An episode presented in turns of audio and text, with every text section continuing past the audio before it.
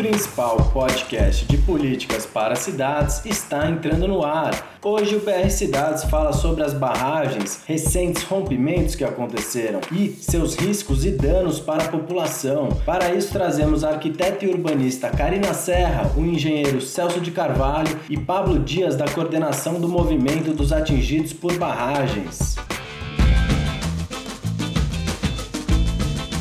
Bom dia, boa tarde, boa noite a todos. Estamos começando a segunda edição do podcast do BR Cidades. Esse novo formato visa permitir que o público acompanhe o debate urbano na hora que bem entender, no ônibus, em casa, de dia, de noite, tanto faz.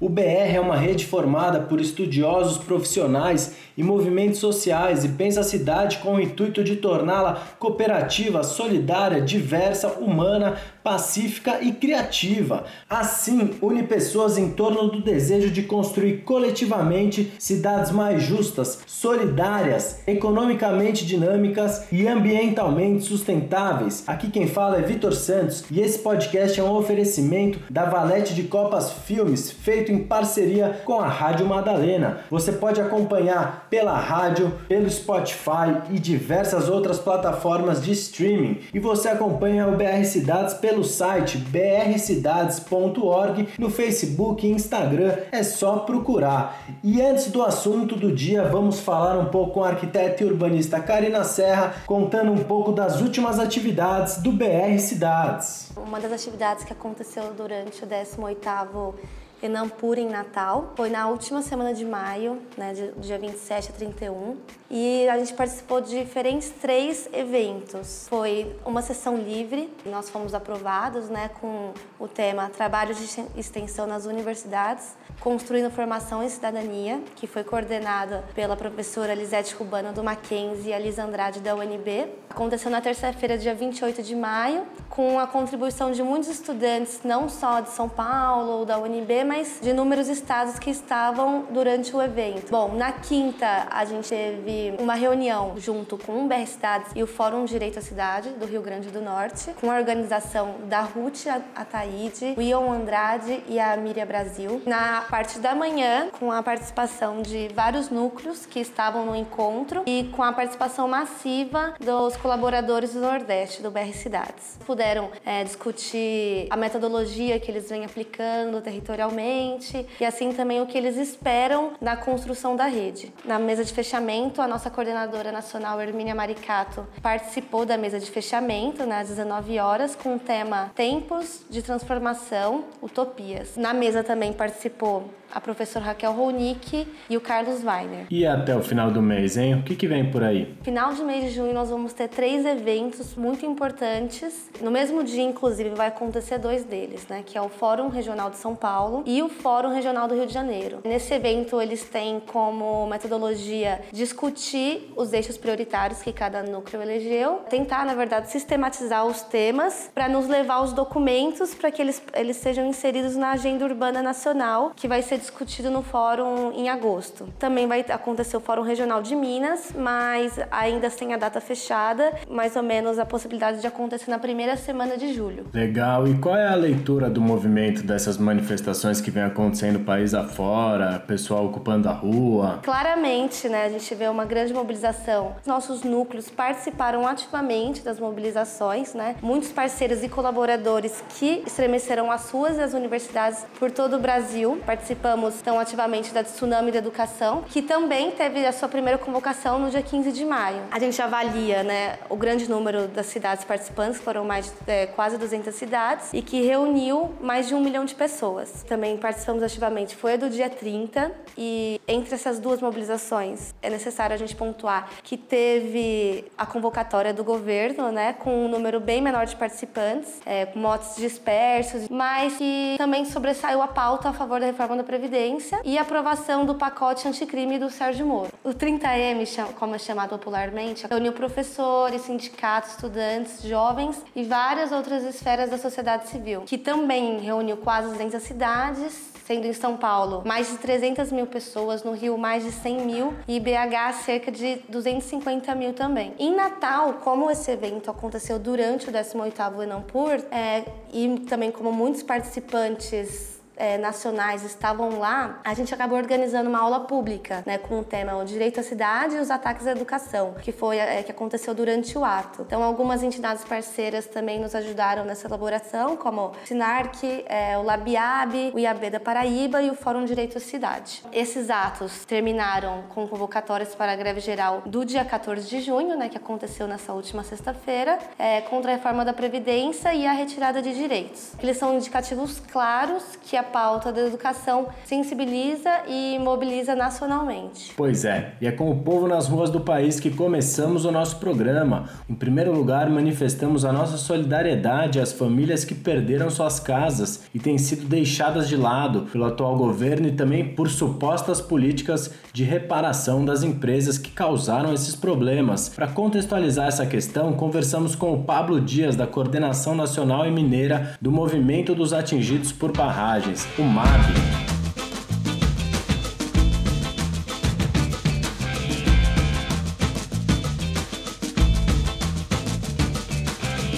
tanto o crime de, de Mariana quanto o crime de Brumadinho tem algumas especificidades, mas eles têm alguns aspectos comuns e que nós temos tentado aprofundar nessa análise, né? tentado enxergar o que é está por trás, quais foram as motivações e, e ajudado a denunciar isso é, dentro do Brasil e fora do Brasil também, buscar as medidas cabíveis para solucionar. Mas o que a gente enxerga de questões comuns, a, o rompimento das duas barragens, eles têm uma relação com o aumento do lucro ou, ou interesse central no lucro das mineradoras. No caso de Mariana, existem já, inclusive, denunciados pela Polícia Civil, pela Polícia Federal e os Ministérios Públicos que havia um aumento nos últimos anos, é, um aumento da produção da Samarco por causa da redução do preço internacional do minério. Eles aumentaram a produção para manter a mesma taxa de lucro. Eles estavam produzindo quase o dobro do que eles tinham de produção alguns anos antes. E isso provocou um aumento da, do depósito de rejeito jeito na barragem, casado com a falta de preocupação em medidas estruturantes para a barragem de rejeitos,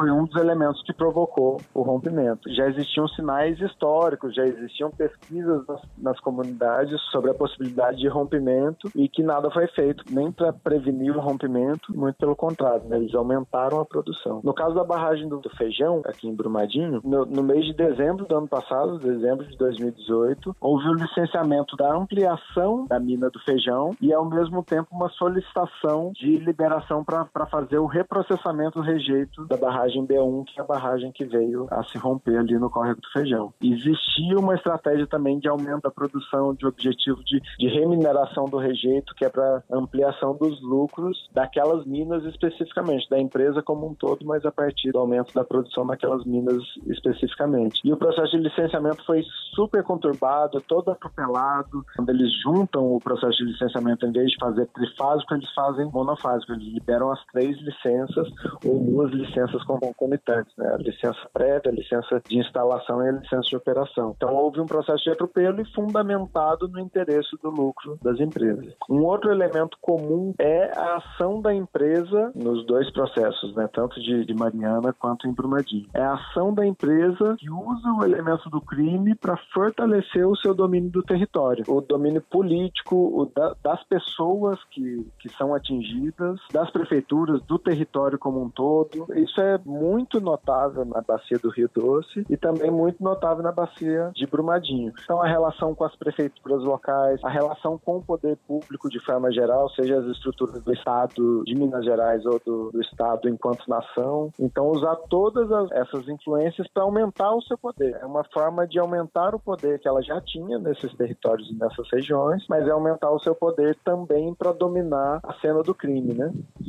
O Pablo, mas como assim dominar a cena do crime? O que, que você quer dizer com isso? Dominar a cena do crime e dominar o processo de reparação, que a gente diz que é, que é como colocar a raposa para cuidar do galinheiro, né? O criminoso para cuidar das vítimas. Ela fez todo o esforço, está fazendo agora no processo de Brumadinho também, para que ela seja não só a, a responsável sabe, pelo processo criminal, a responsável de financiar ou de garantir que haja reparação, mas ela quer executar a reparação. Dessa forma, ela domina o território, domina os atingidos, se divide as comunidades, fez isso no processo processo do Rio Doce faz agora também no processo do Rio Paraupé. É incidir dentro das comunidades para fragilizá-las e garantir uma reparação a partir do seu interesse próprio. Bom, bem legal, Pablo. Obrigado. Daqui a pouco o Pablo volta para falar com a gente, mas eu vou chamar agora o Celso Carvalho, da Coordenação Nacional do BR Cidades. Ele é ex-professor da Escola Politécnica da USP, ex-pesquisador do IPT, integrou a equipe que desenvolveu métodos de mapeamento de riscos em favelas, foi diretor do Ministério das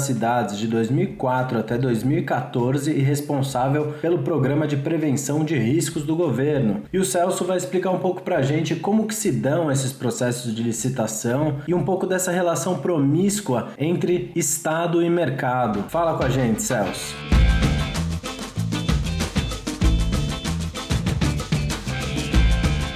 A mineração é uma atividade industrial, empresarial, que tem um, uma possibilidade de gerar impactos muito grandes, tanto impacto sobre o meio ambiente quanto impactos sobre a vida das pessoas. Para a empresa, o que interessa né, é retirar o máximo de minério da forma mais rápida possível, então é isso que lhe dá receita, diminuindo ao máximo os custos, ou o que se diz, eles dizem externalizando o custo, passando o custo para o Estado ou para a população e com isso ter o máximo de lucro possível. Né? A, a, atividade empresarial ela pensa no prazo de um ano, normalmente, que se verifica qual que foi o lucro, que se distribui esse lucro para os acionistas, que os diretores ganham os seus bônus de desempenho. Então, a atividade empresarial ela vai sempre querer produzir o máximo que der no mais curto espaço de tempo, vendendo pelo maior preço e passando os custos para o poder público, passando para o consumidor, para o cidadão. Portanto, toda atividade empresarial, para ser adequada para o país, precisa ser controlada pelo poder público. Ou mesmo uma padaria tem que ter uma, um licenciamento, tem que ver se o esgoto está indo para o tra tratamento, porque se não tiver o poder público, ele vai jogar o esgoto no córrego, porque se não tiver o, o poder público, ela vai jogar a fumaça na atmosfera direto. Então, toda atividade empresarial tem que ter um controle público. A atividade de mineração é uma atividade de grande, de enorme impacto. Então, o controle tem que ser muito maior. Tem dois casos emblemáticos, três agora, que são as barragens da Vale de Mariana, de Brumadinho e agora em Barão de Cocais. O que, que é essa mina, né? essas minas? Ele tem uma, uma extração de minério da mina. Como é que extrai o minério? Você faz uma escavação da rocha e daí você faz um processo de separação do minério do resto. Esse resto vai para uma barragem de resíduos e o minério é vendido. Essa barragem de resíduos, ela pode ser construída de várias formas. Né? Nessa discussão toda, principalmente em Brumadinho, teve uma discussão muito grande sobre o, o método de construção da barragem de, de resíduos. Você tem basicamente dois métodos: um de alteamento de montante para cima do.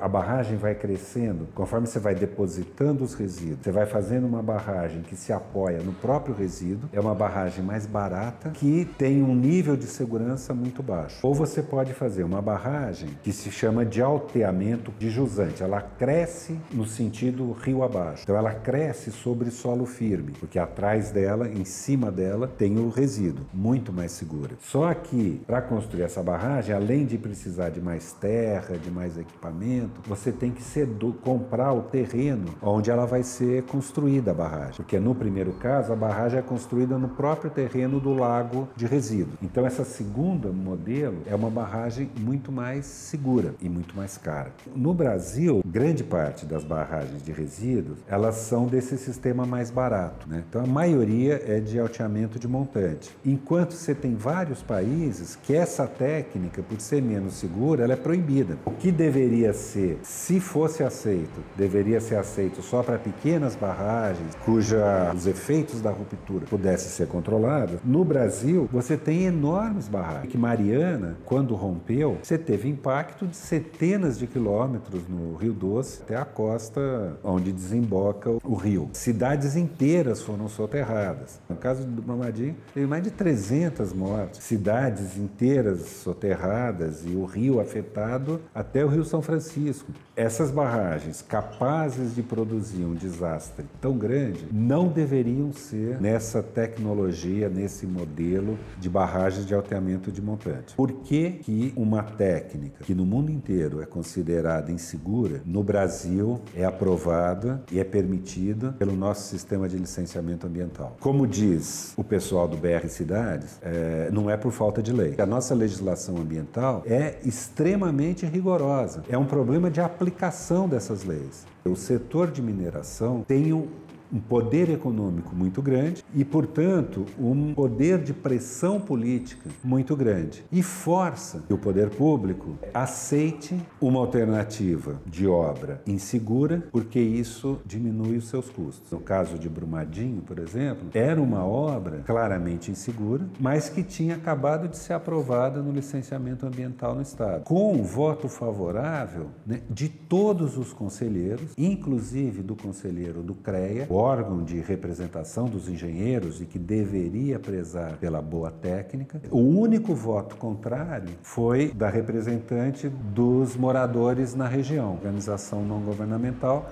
que trabalhava com os moradores, que tinham trabalho social. Todos os votos do governo, todos os votos do setor, que seria a sociedade civil, foi favorável à continuidade daquela, aquele, daquela alternativa tecnológica. Em dezembro de 2018, né? março, abril, teve a ruptura. Então já estava no processo. Né? Ninguém foi ver, ninguém se preocupou em ver. Para você ver o poder desse setor empresarial, é o, o secretário do Meio Ambiente do Estado, na, na gestão do Fernando Pimentel, que era governador de PT, do PT de Minas, teve eleição, ganhou a partido no espectro político diametralmente oposto, Partido Novo, adversário do Fernando Pimentel, e manteve o secretário de Meio Ambiente. O secretário de Meio Ambiente continuou, né? Porque o secretário de Meio Ambiente não era representante do governo do PT nem do governo do Novo. Ele era o representante das mineradoras. Se a gente fosse falar, bom, tem que ter mas ninguém sabia ou tinha que ter um,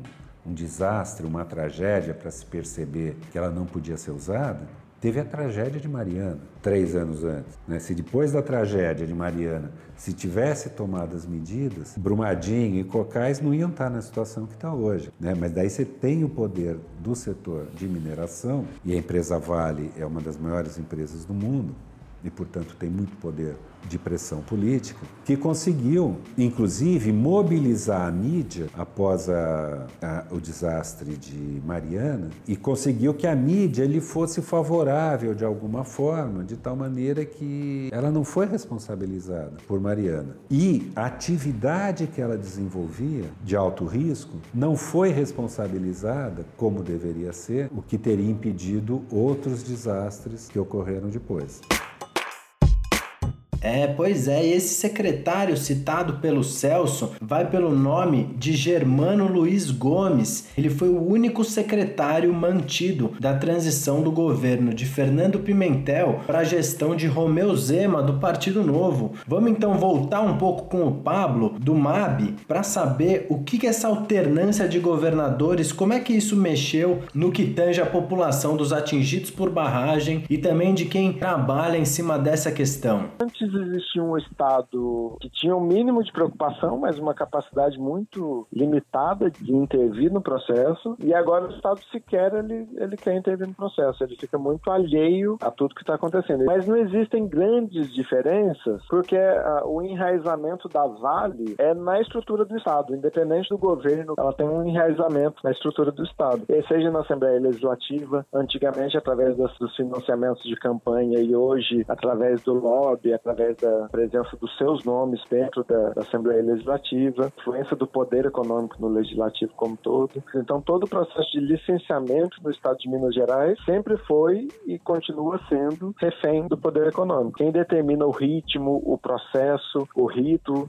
é, quais licenças que saem, quais que não saem, são as, as empresas mineradoras. Elas têm muito poder na estrutura do Estado, independente do governo. Depois dos crimes, a gente isso fica mais evidente no próprio poder judiciário, né? De quais decisões que são tomadas, influência sobre qual juiz que mantém ou qual que não mantém. Grande parte dos municípios mineradores de, de Minas Gerais não tem presença de, de defensores públicos. Não é, porque que é, esses locais que geralmente são regiões que têm conflitos sociais e conflitos de interesse com o grande poder econômico, porque há a ausência da, da defensoria pública, né? E sem contar as decisões judiciais diretas, né? O caso do Rio Doce, ele traz uma série de decisões judiciais que são pró-empresa e profundamente questionáveis. Seja a unificação da indenização pelo valor determinado pelas próprias mineradoras, que é o caso da, de quem teve dano pelo acesso à água no Rio Doce, pelas decisões judiciais que limitam direitos políticos e pessoais dos atingidos por barragem. Enfim, tem uma série de decisões judiciais que são bem marcantes. E aí, recentemente ficou muito famosa a história de Barão de Cocais, né? Um lugar que corre o risco de um rompimento de uma barragem mais uma vez. E existem várias outras barragens com esse risco. Como é que você analisa essa questão para tentar evitar não só danos sociais, mas também ambientais, né?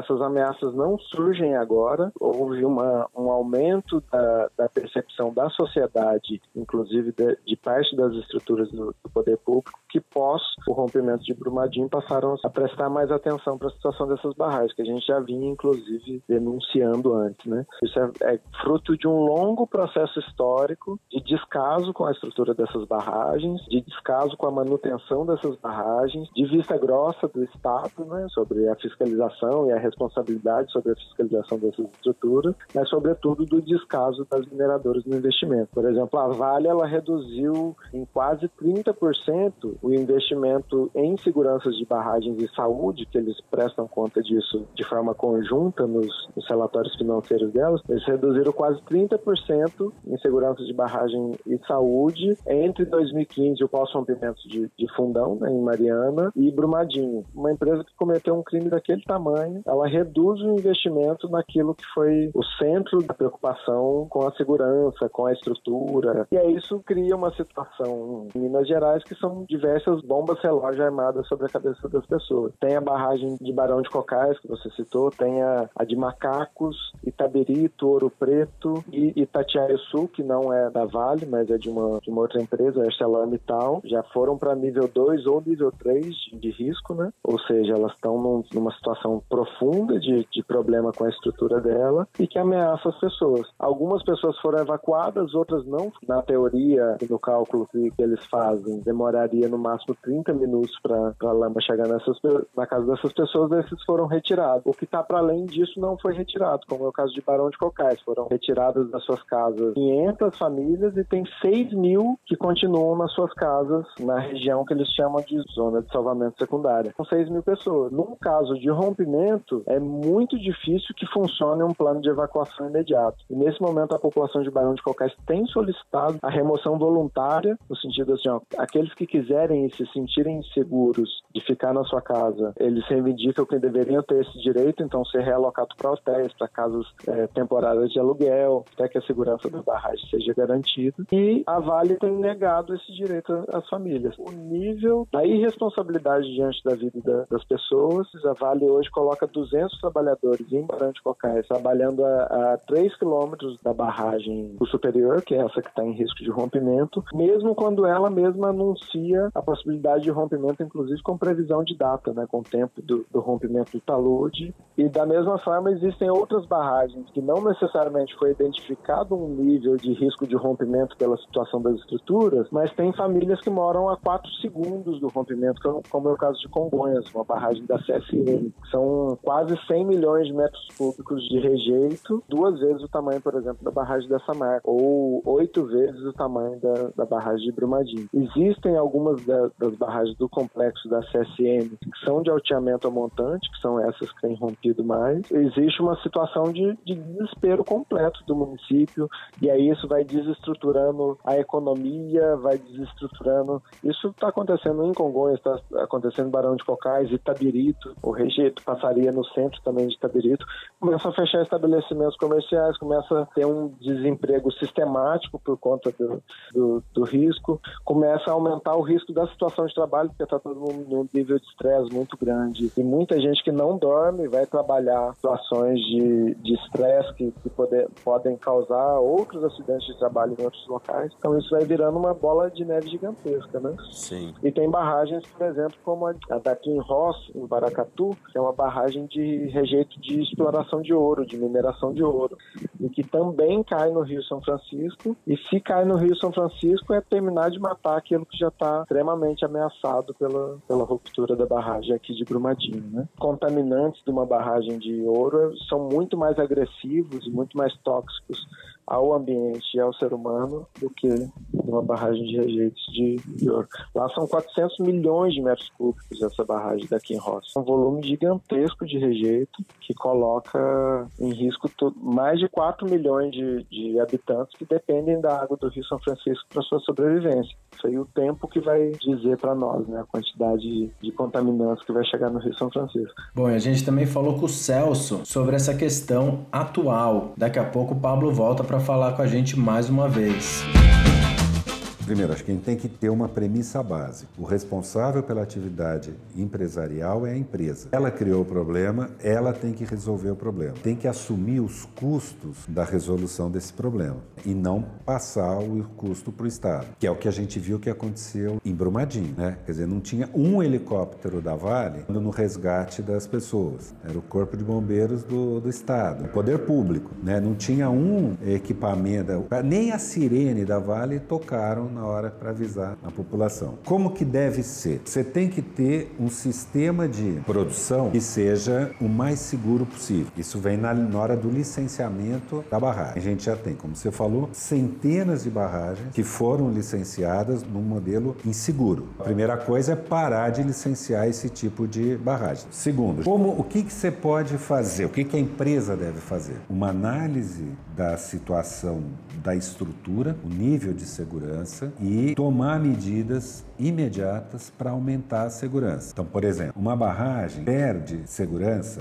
ou aumenta o risco dela se ela estiver cheia de água dentro do corpo da barragem, se a terra estiver saturada. A água faz uma pressão para derrubar a barragem. Se você mediu e viu que tem essa pressão, você pode fazer obras, poços e tal para tirar essa água. Tem um custo. Ele tem que ser assumido pela empresa. Então, primeiro, todas as empresas têm que fazer uma análise de segurança. Segundo, tendo em vista o resultado dessa análise, as empresas têm que tomar, devem ser obrigadas a tomar medidas para aumentar a segurança. Você vê o caso de Barão de Cocais, qual que é o problema? Não é a barragem de rejeito que pode cair, é um talude da mina que pode cair dentro do lago da mina, uma mina que não está mais operando, e esse processo gerar uma vibração, um mini terremoto tão grande que coloca em risco a outra barragem que está segurando o rejeito, que está abaixo. Ora, essa situação de instabilidade do talude, né, ela, ela vem sendo monitorada, ela ocorre há anos. Como é que a empresa não tomou, não fez obras para aumentar a segurança? Agora está caindo e agora não tem como fazer porque você não pode pôr nem alguém lá embaixo para fazer essa obra. Então tá bom, então vai cair, parte da montanha vai cair sobre o lago que se formou na cava de mineração. Calma, mas assim, é uma certeza que vai cair? Vai cair, já começou a cair, está sendo medido, ele está andando, está em movimento, não para o movimento. No fim de semana caiu um pedaço. O que não sabe é se cai tudo de uma vez ou aos poucos. Se cair cair aos poucos, a vibração é muito menor. Se cair muito, a vibração é muito maior. A gente também não sabe qual vai ser o nível de vibração e se esse nível de vibração é suficiente para afetar a barragem que segura os rejeitos que está um quilômetro e meio abaixo. Isso não dá para saber. Então, assim, primeiro, ela vai cair. Pode cair aos poucos ou pode cair um pedaço muito grande e gerar um grande problema. Gerando um grande problema, pode ser que a barragem de rejeitos seja afetada, pode ser que não.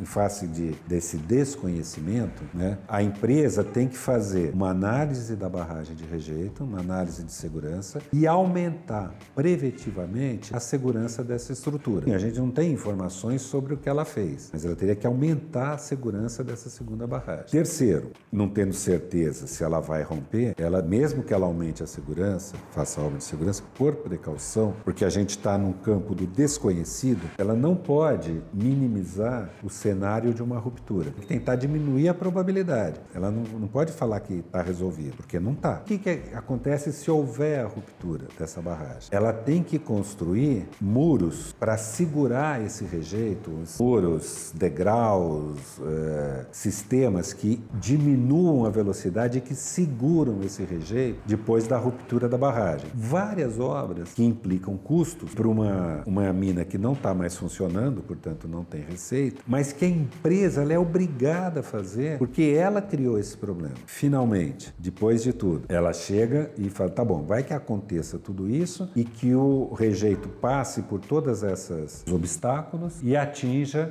a cidade. Não tem mais o que fazer a não ser avisar a população para sair e colocar equipamentos disponíveis para a população sair. Então, ela tem que criar um sistema de monitoramento, de alarme e um sistema de defesa civil, um plano de contingência na cidade, de tal maneira que se tocar determinado alarme, tais pessoas ou tais bairros, é, ela vai chegar com ônibus em cinco minutos, em três minutos, para as pessoas entrarem no ônibus e ela tirar todo mundo, porque é a responsabilidade dela, e levar para um lugar seguro. E depois, se essas áreas forem destruídas, né, ela tem que indenizar pelo valor que tinha essa área, porque é ela que criou essa perda para a população. Ô Celso, como você responde à acusação de que o Estado é cúmplice desse processo todo? É cúmplice porque eles sequestraram o Estado. É só nesse então, eles também são responsáveis por isso. Da mesma forma, no caso de Brumadinho, a Vale fala: não, mas teve uma empresa que atestou a segurança. A Vale é responsável porque ela obrigou essa empresa a, a testar. A empresa é responsável porque ela testou um negócio que estava errado. Mas a Vale não pode se eximir dessa responsabilidade porque ela obrigou. Os dois são criminosos criminosa. Né?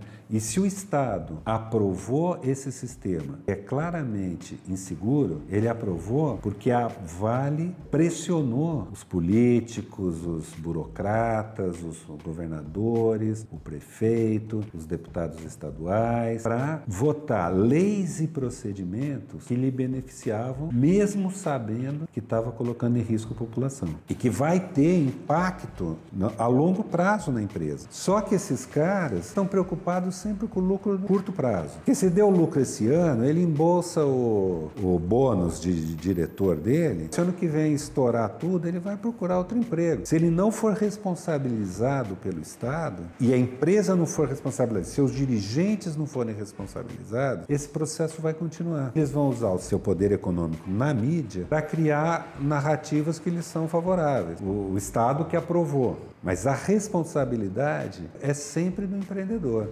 Ele pode tentar alegar desconhecimento, mas ele tem uma equipe técnica que sabia. A gente sabe que eles pressionaram a empresa para dar um, a empresa de consultoria para dar um laudo favorável, né? Quer dizer, não cola esse discurso de passar, de terceirizar a responsabilidade. Então, assim, hoje nós temos várias barragens de rejeito e várias barragens em área urbana no Brasil inteiro, barragens ligadas à mineração, às vezes de areia, não é nem grandes empresas, que são verdadeiras bombas relógio. Só em Minas Gerais, que é o estado da mineração, tem centenas de barragens nessa situação. E barragens cidades grandes e do lado de cidades muito próximas de cidades, eh, cidades históricas, cidades médias, cidades pequenas, e que é uma bomba relógio. E é que nem Barão de Cocais, ele tá, aquele talude está caindo há anos, não começou a cair ontem. Está lá, tic-tac, tic-tac, tic-tac. Se o Estado não entrar e, der,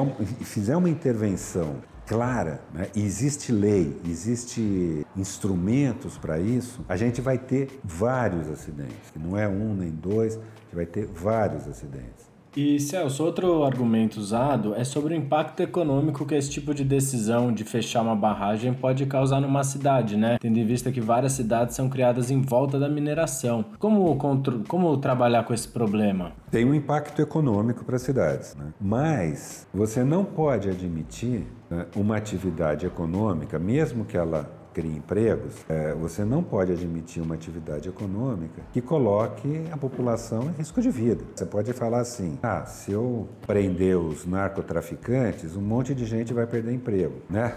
E vai mesmo, vai afetar a economia de muitas comunidades. Mas ninguém fala, então vamos deixar de combater o, o narcotráfico, porque isso vai gerar desemprego. Mas para mineração, A narrativa é outra, né? A narrativa começa para defender a mineração, que causa mais mortes, tem um impacto maior do que muita atividade ilícita. Daí você vem falar do emprego. Não, não adianta, quer dizer, vai ter um impacto econômico? Vai. O Estado e a empresa são responsáveis por isso? São. Né? Então eles têm responsabilidade de reduzir esse impacto, criando, fomentando outras atividades econômicas, prestando recurso a, a baixo barato para se desenvolver outras empresas, investindo em infraestrutura que gera emprego para muita gente. Quer dizer, você tem muitas formas do Estado substituir uma atividade econômica numa certa região e induzir e favorecer atividades econômicas de, é, compatíveis com a região. Se no, num primeiro momento, se o, o prefeito de Mariana fala, nós estamos perdendo, nem lembro exatamente, mas 40, 50 milhões por ano de impostos, porque a Vale parou de trabalhar aqui, a União tem que pôr 50 milhões de, de reais por ano no, no município. Não é um absurdo, não é tão grande assim para o poder do, da União e do Tesouro Nacional. Pensa o seguinte: são 5.700 municípios que recebem recursos da União um município receber um pouco a mais, mesmo que receber o dobro que ele recebia, né, isso não vai ter um impacto no, nenhum. E a União, ela é isso, você tem é, o nosso sistema federativo, você tem vários recursos que vão para a União e depois são redistribuídos para os municípios. Né? Não é à toa que municípios ricos sempre ficam reclamando, ah, eu pago mais imposto do que eu recebo. E é verdade, São Paulo tem que pagar mais, tem que dá para a União mais do que ele recebe da União, para que municípios pobres possam sobreviver, que as pessoas possam viver nesse, nesses municípios, que possa ter água, possa ter esgoto, possa ter eletricidade. Isso é, um, é a solidariedade nacional, é isso, né? Então, assim, eu acho que todas essas questões, elas só mostram que o poder econômico da mineração, ele é capaz de capturar todos os órgãos do Estado. E a gente só vai alterar isso com uma população que esteja informada dessa situação e que se defenda e que tenha escolha representantes no legislativo e no executivo que se comprometam claramente em defender o interesse social. E isso também é uma defesa do meio ambiente, né? É uma defesa do meio ambiente, é uma defesa do que é um patrimônio de todos os brasileiros. Essa questão é fundamental. Nos faz pensar o seguinte, né? Com que facilidade essas empresas conseguem trabalhar num nível de risco elevado? Primeiro, eu acho que principalmente porque elas capturam o Estado e o setor burocrático e os órgãos do Estado com seu poder econômico. Isso é uma coisa. E segundo, que elas conseguem criar criar um discurso e uma narrativa em que isso não é uma responsabilidade dela e que se acontece um desastre é uma fatalidade. O que nos remete para aquela outra discussão, que é a gente para a gente entender um pouco o que, é risco. Porque quando a gente fala existe um nível de risco numa determinada situação, a gente está falando o que, que é o risco? É a possibilidade, na verdade, é a probabilidade de acontecer um desastre, de acontecer alguma coisa que tenha consequência adversa. Tudo tem risco. Você tem quando você paga um seguro do seu carro, a empresa de seguro ela fez uma análise de risco. Ela falou: olha, o risco de o seu carro ser roubado, probabilidade de acontecer uma coisa diversa, que é o roubo do seu carro, é tanto. Né, se, ele, se, eu, se eu falo assim: olha, eu tenho uma probabilidade 10% do seu carro, que vale 100 mil reais, o seu carro é bom, né? Do seu carro de 100 mil reais ser roubado. Então isso significa o quê?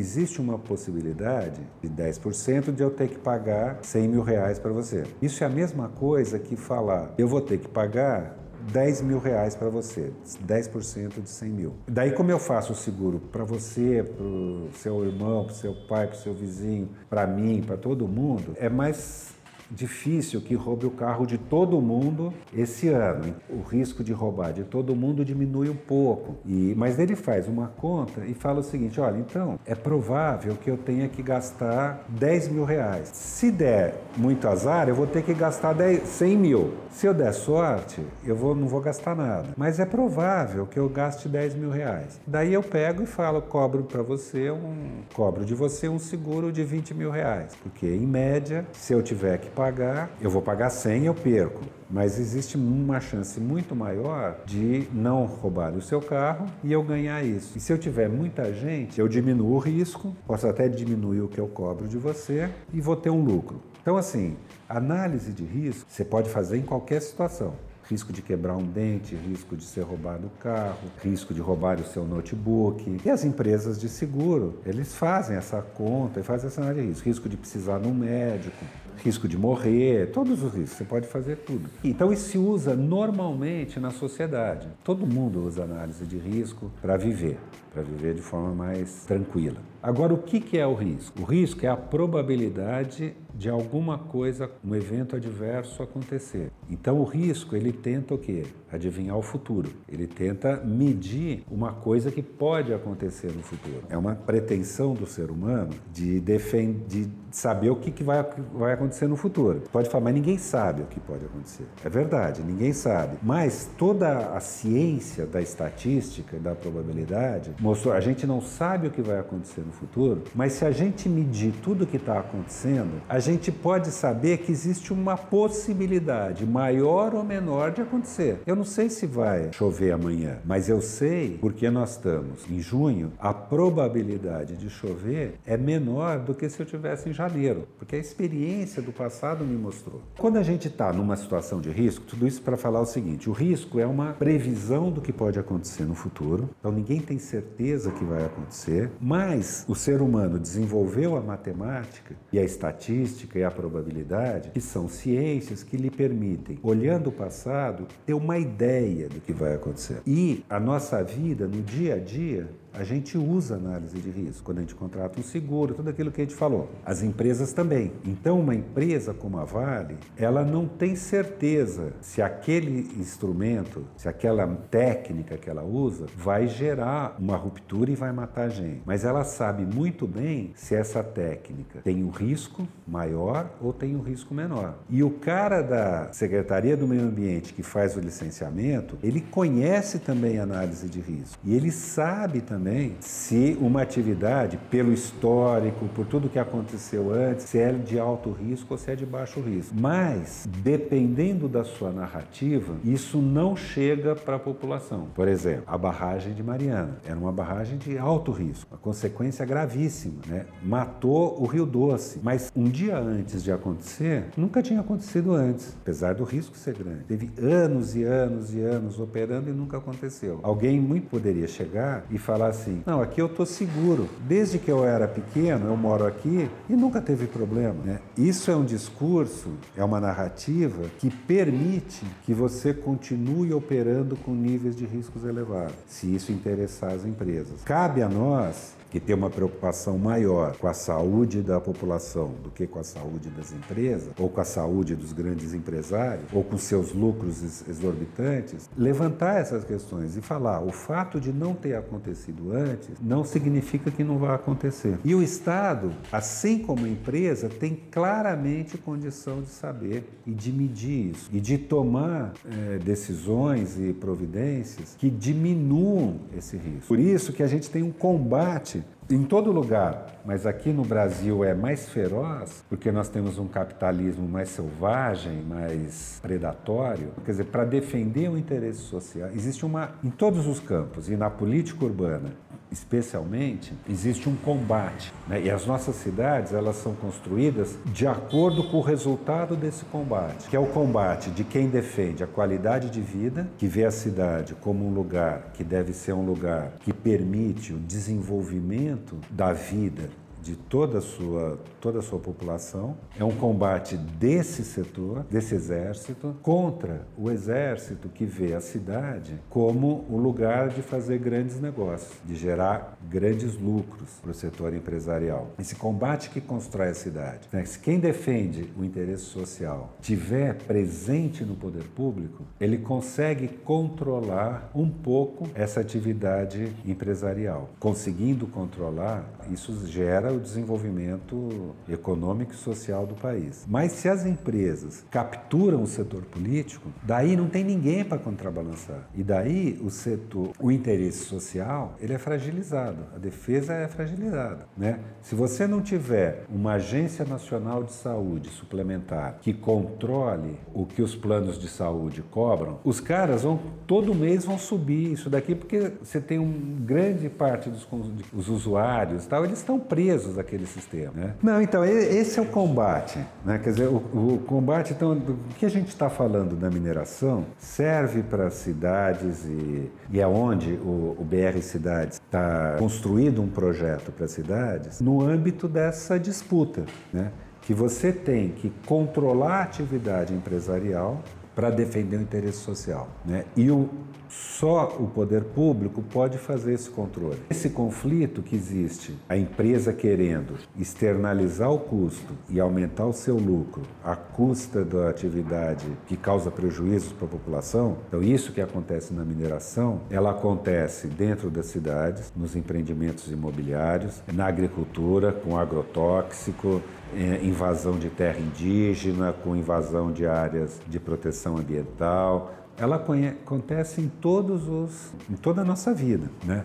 E essa disputa que a gente tem que enfrentar e tem que ter um lado. Essa é a proposta do BR Cidades, né? É se construir um projeto de política urbana que privilegie, que leve em conta como prioridade a qualidade de vida de todos os cidadãos, de todos os moradores da cidade. E que e a gente tenha consciência que isso daí, que esse objetivo implica a gente disputar o poder político com as grandes empresas e com as grandes corporações. É essa a briga que está colocada para gente. Bom, depois dessa aula do Celso de Carvalho, a gente vai, como prometido, falar de novo com o Pablo, só para fechar o programa, com propostas para que essa situação não se agrave, não continue a acontecer no nosso país. Diga lá, Pablo o que fazer, né? Quais que são as, as medidas e preocupações que a gente tem? Uma é a, a lógica do lucro acima da vida. Enquanto não mudar essa lógica, não é possível garantir é, que haja qualquer tipo de, de atividade minerária que seja segura. E é, é essencial que a lógica do lucro não supere a lógica da proteção da vida, da proteção do ambiente, da proteção das pessoas. Isso depende, um, de envolver mais a população sobre a definição, e isso só uh, envolver a população sobre a definição de processos minerários, não só da tecnologia que se usa, mas o que vai explorar e o que não vai explorar, o quanto disso vai ser exportado e o quanto disso a gente vai é, topar pensar um projeto de desenvolvimento nacional que use o minério aqui, que estabeleça o aprofundamento da cadeia produtiva, identificar regiões que não vão ser mineradas, né? Existem regiões que são fundamentais para o fornecimento de água da população, esses não pode ter mineração. Né? Então, o que a gente está vivenciando é fruto do processo de privatização da Vale na década de 90. Né? O processo de privatização e aí a centralidade dos acionistas ou do interesse do capital financeiro que hoje manda na Vale, hoje a Vale é, é coordenada por fundos de, de investimento internacionais, que só um desses fundos de investimento tem 7 trilhões de, de dólares como recurso, é maior do que muitos países do mundo. Tem outro fundo de investimento que é de 3 trilhões bilhões de dólares. Enquanto o interesse da, da exploração de minério for vinculado ao interesse desses fundos de, de investimento ou ao capital financeiro, a gente vai continuar refém é, de crimes como esse. Vão continuar acontecendo os rompimentos de barragem, a mineração vai continuar sendo uma atividade predatória e não algo que sirva de fato para o desenvolvimento, que sirva para a população brasileira, que não sirva ao interesse do capital ao interesse do, do lucro. É, e, e como medidas que, que devem devem ser urgentes nesse momento. É uma lei de segurança de barragens mais aprofundada e lei de segurança das estruturas da, da, mineração como um todo, não só as barragens. É necessário uma política que garanta ah, os direitos da população atingida por barragem. Hoje, o marco legal no Brasil é extremamente limitado para a garantia de, da população atingida. Então, enquanto não tiver um marco legal que garanta os direitos da, da população atingida, as empresas vão, vão continuar cometendo crimes, matando as pessoas, destruindo os rios, destruindo o trabalho e a vida das pessoas. E uma terceira coisa tem que investigar aprofundar a ação de desenraizar o poder econômico das mineradoras. Isso são essas três ações são mais imediatas, né? É desenraizar a estrutura do poder econômico das mineradoras, a estrutura do Estado. Enquanto o Estado for refém do poder econômico das mineradoras, a gente também não não e isso tem que ser investigado, isso tem que ser mapeado, tem que se afastar o poder judiciário, o poder legislativo, o, o poder executivo do, do poder econômico que essas mineradoras têm. Então são aí algumas sugestões, claro que tem muito mais coisa, muito mais desafios para mexer no, no modelo. Minerário e na, na questão da segurança dos barrais, mas esses são alguns passos que a gente tem enxergado como centrais. E vai chegando ao fim o podcast do BR Cidades. A gente agradece aqui Karina Serra, o grande Celso de Carvalho e também Pablo Dias do MAB, todos que participaram desse programa. Lembrando que o podcast do BR Cidades é quinzenal, é um oferecimento da Valete de Copas Filmes e feito em parceria com a Rádio Madalena. A gente sempre estreia na Rádio Madalena numa segunda-feira e a partir do dia seguinte estamos disponíveis em diversas plataformas de streaming. Meu nome é Vitor Santos e muito obrigado a quem ficou até o final. Até a próxima!